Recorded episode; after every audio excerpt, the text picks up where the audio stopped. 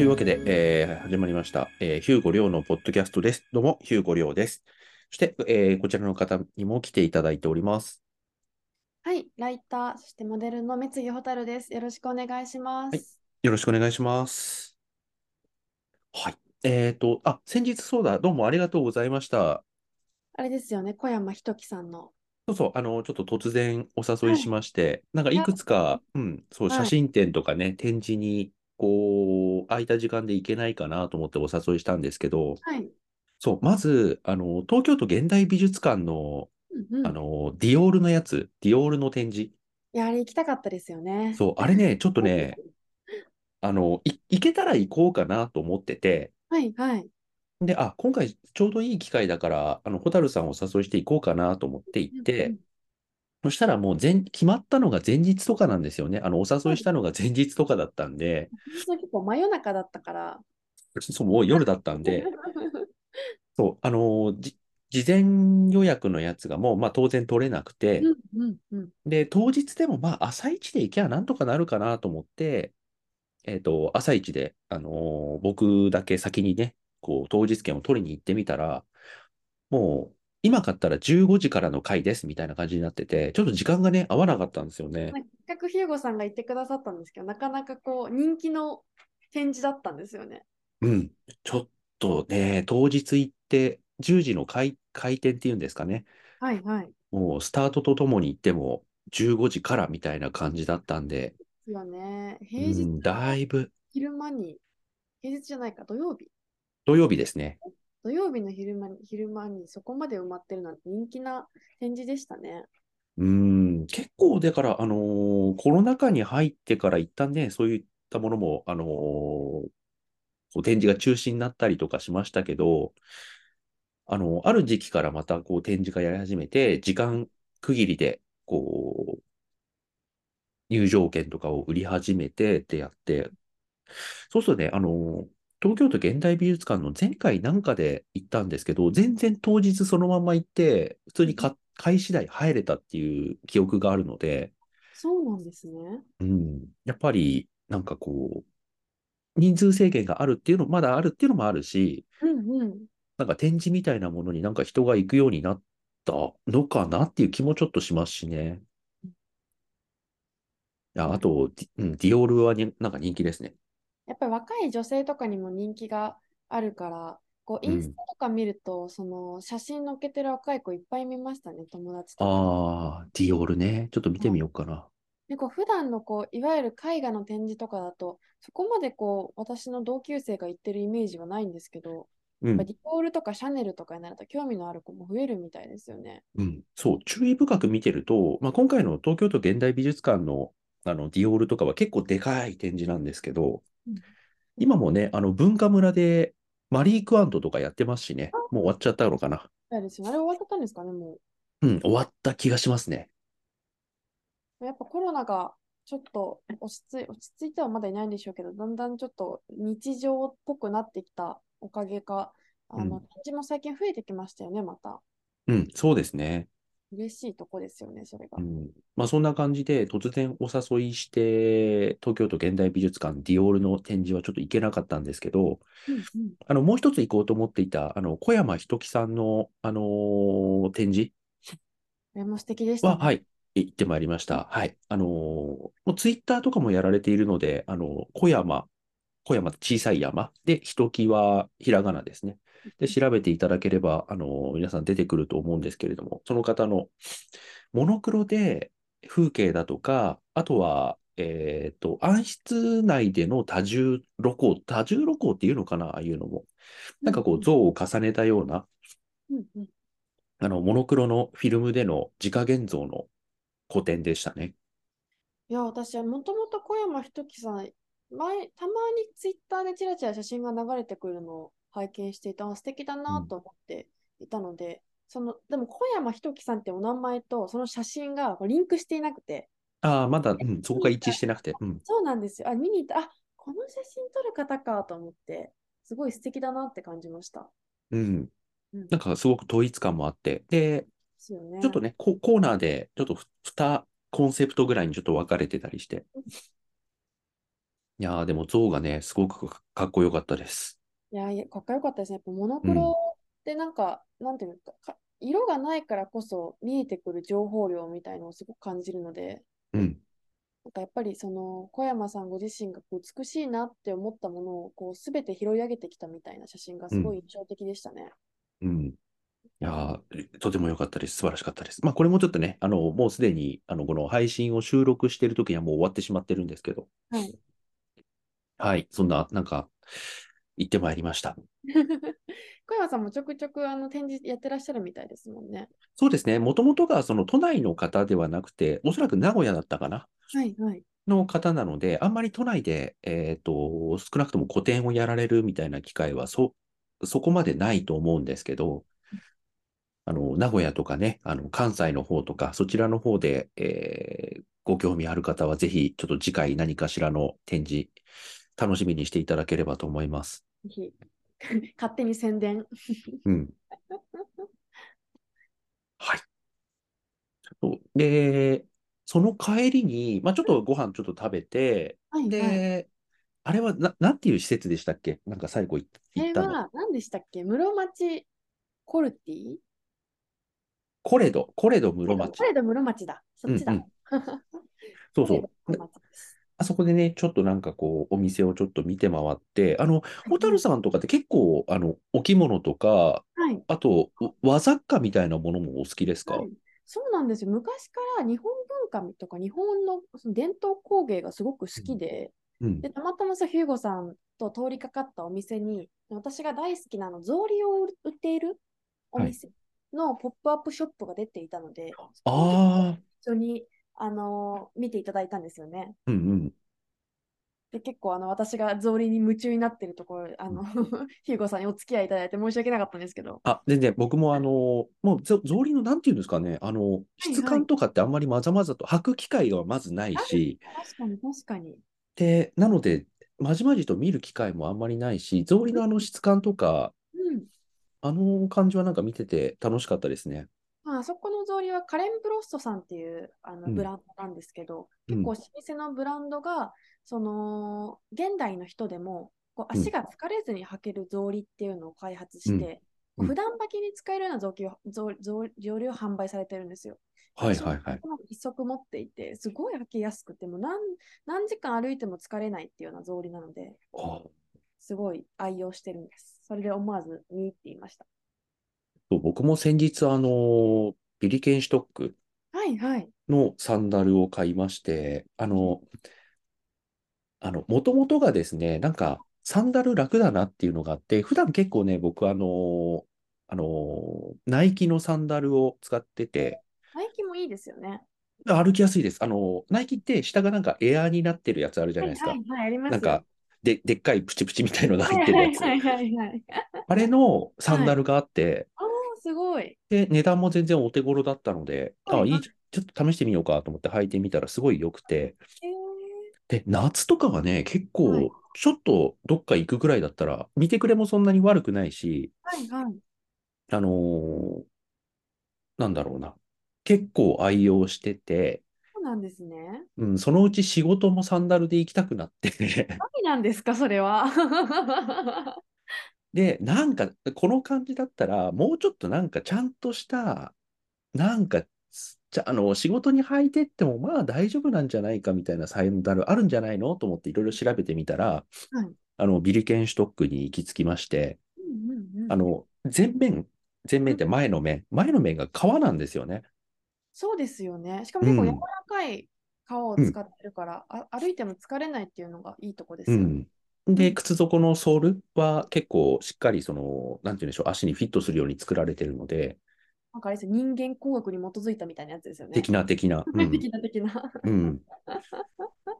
そう、だからまあ、あれだ、これだったら、まあいはい。僕の仕事は結構あの、そんなにスーツ、スーツスーツしてる仕事じゃないので、うんうん。まあこれぐらいだったら全然いけるんじゃないかと思って普通に履いちゃってますけどね。はい。あ、そうなんですね。結構怒られたりしないんですか、サンダルあ、で。全然全然、全然大丈夫です。全然ありなんですね。全然ありですね。えー、それは気軽でいいですね。うん、まあ今の職場はそういう人はいないですけど、はいはい。別の会社とかだと、普通にはい。あの、なんていうんですか、あの、なんかすごい、よく見る、サンダル？あの、ポコポコ穴が開いてるの、なんで、なんて言うんでしたっけ？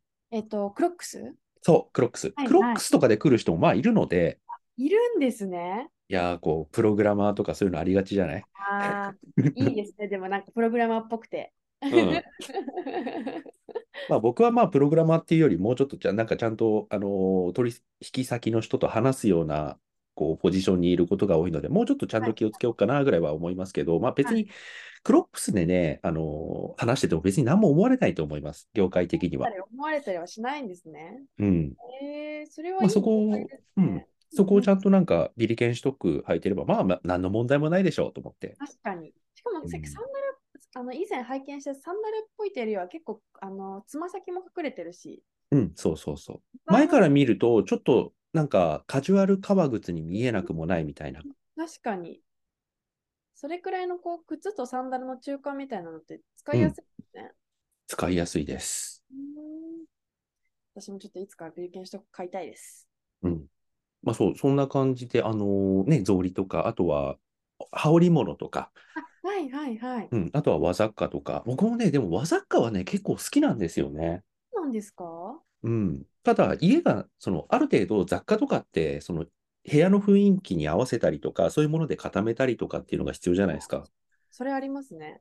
うん、そうするとね、あんまりそこまできちんとは揃えられないかな、みたいな感じでちょっと踏みとどまっているところはあるんですけど、基本的には和雑貨好きだし、お香もいくつかお香皿とか持ってるし、なんか私もあの以前のその実家で住んでいた時は全然そういう和雑貨みたいなの購入してなかったんですけど、うん、あの今住んでいるその実家を出てから住んでる家には割とその置いてある家具とかも結構古道具で揃えていてああ、そういうちょっとアンティーク調であったりとか古い日本の工芸みたいな雰囲気を感じるものを増やしていってるので割と和雑貨みたいなのも買いやすくなってるかもしれないです。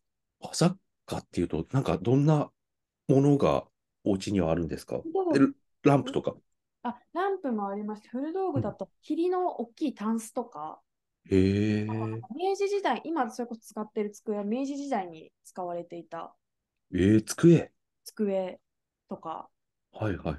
そういう、まあ、あと鏡とか、ああ、結構大型ですね。あそうですね。なんか小さいものちょくちょくちょこちょこ集めるっていうよりも、こう大きいものをドンと置いて統一感を持たせるみたいなのが好きなので。物をたくさん増やすのはそこまで好きじゃないんですけど、こう全体で雰囲気は作りたいなっていうようなイメージですかね。うん。そう僕のうちは、そうですね、僕もあんまり細かくものをいっぱい置物を増やすっていう感じではなくて、どちらかというとそ、なるべくものを少なくいきたいって感じなんで、うんうん、なんだろうな。なんかね、無印、まあ、はいむ実際無印で買ったものもあるし、なんか無印感のあるものでねはい、結はい構はい統一されてるかもしれないですねそ。うなんですね。うん。なんか私、てっきりヒューゴさんってこう本とかが大量にこう置いてあるような部屋で、うんこうなんかちょっと薄暗い部屋で作業してそうなイメージが勝手にあったんですけど、あ結構でもね無男子なんですか？あのーまあ、それね、結婚してからですね。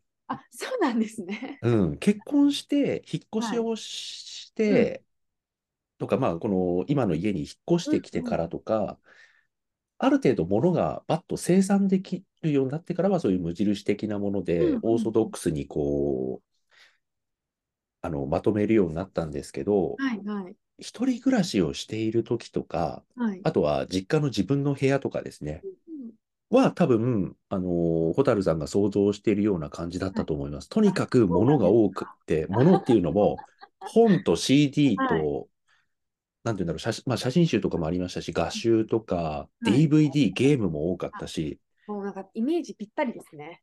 とにかくなんかもう、あの、地震があったら死ぬやつですね。自信が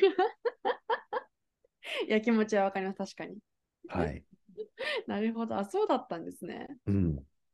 物多かったです。で、そこで初めてこう、引っ越ししてみて、あ、このものはもう持ってけないわと思って、はい全部はいもう実家に置いて、はい。で、一人暮らしの家はこう、何もなく。で、本とか音楽とかはいはい映画とかゲームとかも基本的にはもうデジタルで買って物を増やさないっていう方針に、やっぱ引っ越ししてみてなりましたね。やっぱ引っ越しすると物減りますもんね。減る減る減る。っていうか僕は極端だった、そこが。だったんですね。極端でした。でも、ご実家に置かせてもらうの羨ましいです。なんか、久々に実家に帰ったら、母がすごく不服,、不服そうな顔をして、うんねえそろそろこの漫画をどうにかしてくれるって言われて、ああ、はい、まかりました。うち、実家が一はい軒家で自分の部屋もあるし、で、うんうんそこに今はその両親2人だけで暮らしてるだけなので、はいはい特になんか、うん、特になん、なんて言うんだろう。そこでなんか迷惑をかけるとか、まあ物置っすね。あ、そうなんですね。うん。だって今の家から実家も歩いて5分なんで、歩いて5分なんですか？はい。なんかちょ、ちょっとしたもの取りに行けるんですよえね。ー、いいですね、それね。羨ましいです、その距離いや感。ー楽です。素晴らしい。はい。まあそんな感じでいろいろはいこはいの雰囲気合わせたりしてるんですけど、うん技、そうですね、和のもので結構合わせられるっていうのはいいですね。で、あの、和って、あのーまあ実家にいると、ご実家にいるときはさほどでもって感じだったと思うんですけどうん、和、和って昔から好きだったんですか？昔から大好きだだったんですよ。それこそなんかうん。漫画のキャラクターは着物着てるキャラクターがすごい好きでしたし、こうなんか時代小説みたいなのもよく読んでいたし、なんか自分、小学校、小学生の時からそういうなんか江戸時代の工芸品の図鑑読んでいたりするようなおおタイプで、江戸時工芸品？なんかほら昔の組木とか織物とか、はいはいはいはい。あと染め物とかって、うんこの日本全国各地にあるわけじゃないですか。うんうん。ちょっと調べたりとか、あの、なんか博物館とか美術館行って見るのが好きだったんですよ、昔から。ええあんまり小学生だといないですよね。そうですね。それこそなんかこう、なんか、なんていうんですか、その当時は意味がよく分かってなかったんですけど、それ吉原とか花魁みたいな華やかなうん世界のイメージもすごく好きで、そういうのを調べたり見たりするのも趣味で、いつかなんか着物も着てみたいなって思ってたんですよ。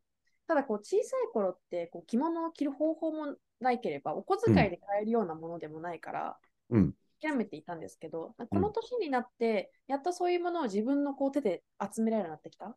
うん。その古道具もそうだし、和うん。和雑貨とかもそうだし、うん。そこの流れで最近着物を着てみようと思って、去年うん。の夏に浴衣を着るところから始めて、今その着物を着る生活っていうのをちょっと日々に取り入れてみようと思ってやってるところなんですよね。でもほら、あの着物とかって、うん、あのーこう年を重ねていってもそれなりの着方はあるだろうけど、うんうん基本的にはこの先ずっとこう付き合っていける、なんて言うんだろう、世界観じゃないですか。そうですね。うん、いいと思いますねす。いいなと思って、なんか今までその自分私自身がその年齢を重ねることにややネガティブな気持ちを持っていたんですけど、うんなんかこう、老いがあったりとか、その若い頃にできなくなることができな できてることができなくなるみたいな、ヒューゴさんにのもあれなんですけど。あ、いやいや、全然全然。はいはい。うんそう、いや、子供の頃からだからそういうものを興味あったりとか、だ、だいぶだから、うん精神年齢っていうんじゃないんだけど、なんだろうな、見るものがちょっと、上、先考え、うん、変なやつだったんですよね、今。うん、図書館でこう、周りの子がなんか解決ぞろりとか読んでるようよ、隣でそういうの読んでた子供だったので、昔からそういうのが好きで。うん。でも結構目線が上ですよね。上の人と、うん、どうなんですかねそれはちょっとわかんないんですけど。うん、それでその着物だったらこう一生付き合っていけるんだなってことを考えたのと、なんか洋服着てる、い一時洋服にもすごくハマった時期があったんですけど、うん。洋服って流行り廃りがどうしてもあるじゃないですか、こう流行みたあいなあ、で。そういうのを追っていると、自分が洋服を欲しくて買ってるのか、うん洋服を買わされてるのかがよくわかんないなって思ってきたあんですよ。あ、なんかその感覚がすごく嫌で、うん、人のなんこう恣意的な何かによって自分が買い物をしているっていうことがなんかすごく嫌で、もうちょっとこう主体的な買い物とか、主体的に何かうんをこうめでたりとか、うんこうは発見したりしたいなって思ったところで、あ着物ならそれができるかもしれないと思って、うん、あ後から考えてみたらそ、うんそういうふうに着物を着始めたっていうのはありますね。はい。で、えっと、え、でも去年ぐらいからなんですか？あの、着始めたのとか。はい。去年の夏に浴衣の着付けを勉強して自分でできるそのじゃあ次は着物っていうのをステップアップした感じですね。あ、はいはいはいはい。でも、ああいうのって結構、その、はいなんだろうな、高いイメージありますよね。そうなんですよ。なんか結構うん皆さん高いイメージを持たれていて、うん。でもなんて言うんですか？ユニクロで、ユニクロのなんかジャケットとかだったら、うん。1万円弱ぐらいするじゃないですか。まあ、数千円っていう感じですよね。う1000ん円。から1万円弱ぐらいすると思う。うんそれぐらいの金額でリサイクルの着物だったら全然買えちゃうんですよ。ああ。で、まあ、それと帯とうんちょ。っとした小物を含めて、まあ、その普段普段着と大して金額は変わらないんですよね。だから買ってるものって。そっか、そんなに別に、だから、ピンキリはあるでしょうけど、もちろんあります。うん、入り口としてはさほどかもしれないですね。そうなんですよ。で、何が面白いって、その着物って、そのただ着るじゃだけじゃなくて、着方によって見え方が全然変わってくるっていうのが面白くて、着方によってこうその人が苦労とかどうか分かるんですよ。ああ、首のこう後ろを開けるのをエモを抜くっていうんですけど、うん、こうどれぐらいこう首の後ろを開けるかとか、帯を高くするか低くするかとか、ああ、なんかこう襟の襟の合わせ方をどういう角度にするかっていうのって、うんそれその人それぞれのこだわりがあったりとか、年齢によってこうした方がかっこいいとかっていう、うん。この方が粋っていうような文化がある。ああ、作法とかね、息とか。そうなんですよ。その着方の鍛錬によって、同じ着物でも全然見え方が違ってくるっていうのがすごく面白いなと思って。うーんただ、そうかもしれないですね。ただ着るだけじゃなくて、き着る人が成熟することで着物自体も成熟していくんですよ。はいはいはいはい。ああ、そういうのいいですね。はいなんかそれってすごい素敵じゃないですか。うん。そう、僕もちょっと、うん、あ、どうぞどうぞ。で、なんか例えば素材も、その着方だけじゃなくて、素材も着続けることによって柔らかくなったりとか、色がちょっとああの退色して柔らかい色だったりとか、そういううん体に馴染んでいく部分もあるので、そういうのも魅力かなと思いますね。あ、はいはい。僕、あの、文房具とか結構、あの、好きで買ってるんですけど、うんうん。あの、なんだろうな、手帳とかで、あの、革のとか、あはいはいはい。の、中身だけリフィールを変えられるような、で、うんカバーは革とか、ヌメ革とかを使ってるような、あの、手帳をちょっと一時期使ったりしてて、はいはい。それもやっぱりその経年劣化っていうんですか、劣劣化なのかな？わかんないけど、えっと、うん経年変化か。はいはい。それで、こう、革の質感が変わってきたりとか、色合いが変わってきたりとか、あと、こう、使い勝手が変わってきたりとか、そういうのもが、ね、なんかこう、楽しい感じもあったので、いやすごいわかります。まさにその感覚ですね。はいはいはい。いや、あのーあの手帳で、ほぼ日手帳があってっていうのがあっはいて、はいはい。使ってあれでね、あ、本当ですか？はい。そう、あれでね、あのーある時期、2012年版かな？うんうんの、あのー、ヌメ革の手、あの、カバーを買って、はい今でもね、たまに使ってます。ですね。うん。で、僕ね、あの、1日1ページっていう、あのー、ほぼ日手帳のあの仕様はね、ちょ、ちょっと肌に合わなくて、そうなんですね。そう、1日1ページもいらないなっていうのがあって、中身はね、結構普通のメモ帳とかに取り替えちゃってるんですけど、はいはい。うん、それでもカバーは使ってるし、あとはね、あの、トラベラーズノートっていうのがあって、トラベラーズノート？はい。はいあ、ご存知なかったらちょっと調べてみてください。これね、トラベラーズノートのね、はい素晴らしい世界観みたいのがあってね、え、何ですか、それは？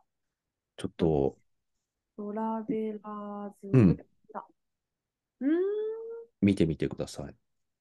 これはトラベラーズ。自分だけのノートが育つ。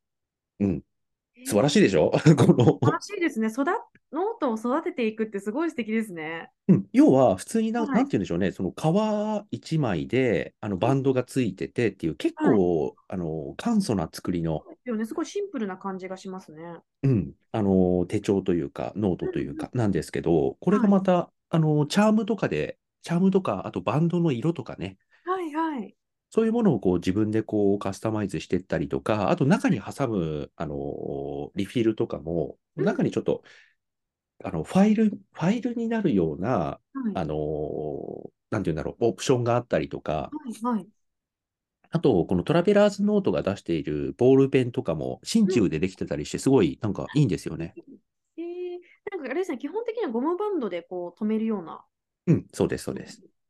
えで、ーこのトラベラーズノートをはいはいどういうふうにカスタマイズするかとか、あとは表にもベタベタシール貼っちゃったりする人もいるし、はいはいこのね、トラベラーズノートでね、インスタで調べるとね、はい。あの、マイトラベラーズノートみたいなものをこう披露している人がね、たくさんいると思うので、トラベラーズインスタでいけるかな？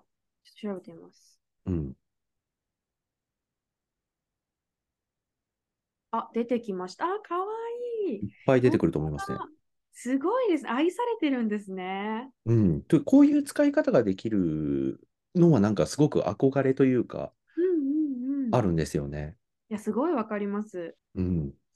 なんかこう一つのものをすごく大事にすることによって、ものが自分にこう、なんていうんですか、寄り添ってくれる感覚ってありますようんラベラーズノート。よいしょ。そうあの、ハッシュタグで調べると、はい。すごいたくさん出てきますね。ね、えー、ヒューゴさんも素晴らしいね使ってるんですか？使ってます、使ってます。なんですね。いや、なんか手帳をちゃんと使ってみたいなと思って、ほぼ日手帳も使っているんですけど、うん。なんか結構あの毎日書くことができず、マッチマッチになってますね。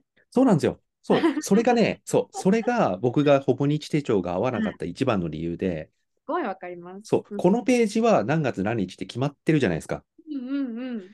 なので、あの、そのページ、その日を逃すと、その日が空欄になるんですよね。そうなんですよ。そう、そこがちょっとね、なんかこう、ちょっと気持ち悪くなっちゃうというか、結局私もなんかほぼ日手帳よりも全然関係ない、なんかあのーこれどれぐらい A5サイズぐらいのノートに普通に日々の タスクを書いたりしてるだけになってますね。うん。そう、あとはね、あの、うんモレスキン？モレスキン。うん。これもノートなんですけど、うんはい。モレスキンはハードカバーのノートで、まあ、これもゴムバンドが縦についてて、えー、ハードカバーなんですね。はい。これがですね、また、うん。なんかね、世界観があってね、うんうん。なんか、ほだされちゃうんですよね。出されちゃうんですか？うん。えー、これはどんなところがかっこいいんですか？これは、まず、あのーなんか、こう、バインダーがあるので、まあ、これもいろいろカスタマイズできるんですけど、うん。あの、まず持ったときに、あのハードカバーなので、はい開いて、持ったまんま書けるんですよね。なるゆほど。床に置かなくても。はいはい。っていうところとか、あとサイズもね、ちょっとちっちゃめだったり、あとポケットサイズっていうのが、えっと、あれはどれくらいなんだろう ?B6 とかかな？これくらいなんですかね。うんうん。うん。大きく普通の、普通サイズと、あのーポケットサイズっていう、まあラ、ラージとポケットかなっはいはい。ていう大きく2つの大きさがあって、まあ、それ以外にも、あのーサイドは、サイドオプションとして、まあ、もうちょっと大きなのがあったりはするんですけど、基本的にはそのラージっていうのと、うん。あの、ポケットっていう、その2つの大きさなんですけど、これがね、すごく使いやすいのと、あとはい紙質がすごくいいので、うんあのあんまりこう、ボールペンで書いてパタッと閉じてもあんまりにじまないっていうね。えー、今、そのモレスキンノートのうん写真見てるんですけど、こうやっぱりうんノートにこうペンで文字を書くと、ちょっと紙がよれるじゃないですか。はい。うんそれがこうだんだんこうあのたくさん書いていくにつれ、ページが増えて、ページに厚みが増していくっていうような写真があって、うん、そうそうそ最初のこうまっさらなノートよりもずっうんと厚みを持って、ちょっと形が変わったようなノートがちょっとかっこいいですね。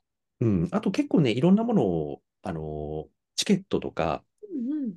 あのー思い出にこう、マスキングテープで貼っちゃったりとかもするので、それでも厚みが出てきたりはしますよね。なんか厚みが出たの手帳ってすごいかっこいいですね。うん。で、バンドがあるので、ある程度厚みが出ても、あのはいはい。、バンドがあるのでばらけないっていうねあ。なるほど。うん。それもいいところなんですね。うん。えーかっこいい。ノートはだから、モレスキンかトラベラーズノートを使っていてあ、で、もっと、あの、普通のノート、普通のノートとしては、あの、ツバメノートが一番紙質いいなと思ってますけど、ノートの紙質にこだわるんですね。あのね、ありますね。え、どんなところ、どう違うんですかやっぱ、あの、にじみ、にじまないとか、書いたときに、あの、さらさら書けるとか、ツバメノート見たことあります？これも。ありますよね。それは、これは本当にどこでも、あのね、ハンズとか、ちょっとした大きな、あのー文房具店、文房具コーナーがあるお店に行けば、必ずラインナップはされてると思います。このクラシカルのデザインがいいですよね。うん、うーん。これ買ったことないので、今度買ってみようかな。いいと思います。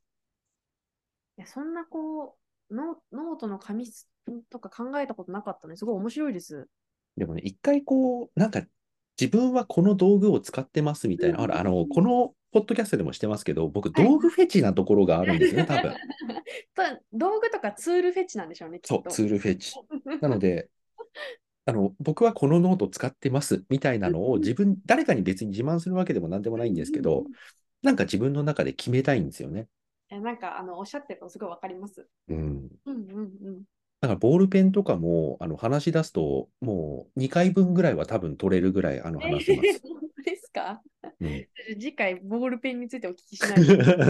どんなボールペンがいいのか、ちょっとあの見せてください、ぜひ画面越しで。でも、あの、ホタルさんもなんか道具とかそういうものって、こだわりとかってないですか？でもなんか、そのこだわっているわけではないけど、一回これを買っちゃったから、その後もずっと買い続けてるみたいなのはありますね。ああ、ノートだと、私が使ってるのが、あのソフトリングっていう、うん。コクヨが出してるノートがあって、あの、ゴムみたいなリングでやつですか？そうです。はいはいはいはい。リングノートがすごく好きなんですけど、うん。リングノートのその欠点は、こう、うん字を書いてるときに、このリングのところが手に当たって、鬱陶しいはいはいはいはい。でもリングノートを使いたいっていうところ、うん。で、なんでリングノートが好きかっていうと、あの、開いて置いたときに平らになるじゃないですか？そう。わかる。。私は。わかる。わかります？この気持ち。あの、モレスキンは全ページが180度開きます。え、そうなんですか、うんいいこと聞いちゃった。モレスキンメモしとこう。はい。まあ、高いんですけどね、モレスキン。そうですよね。そう。で、うん。このソフトリングはや1冊がそう2、300円で安くて、うん。で、リングが柔らかいので、その、なんていうの、手に跡がついたりとかもしないし、うん。で、あのー、B5 サイズ、え違うんう、A5 サイズがあるので、もう普通にカバンにも入れれるので、で、なんか紙質はいいのかはわからないんですけど、私は嫌いじゃないので、使い続けます。それとなんかボールペンが、あの、ユニボールのシグノっていう。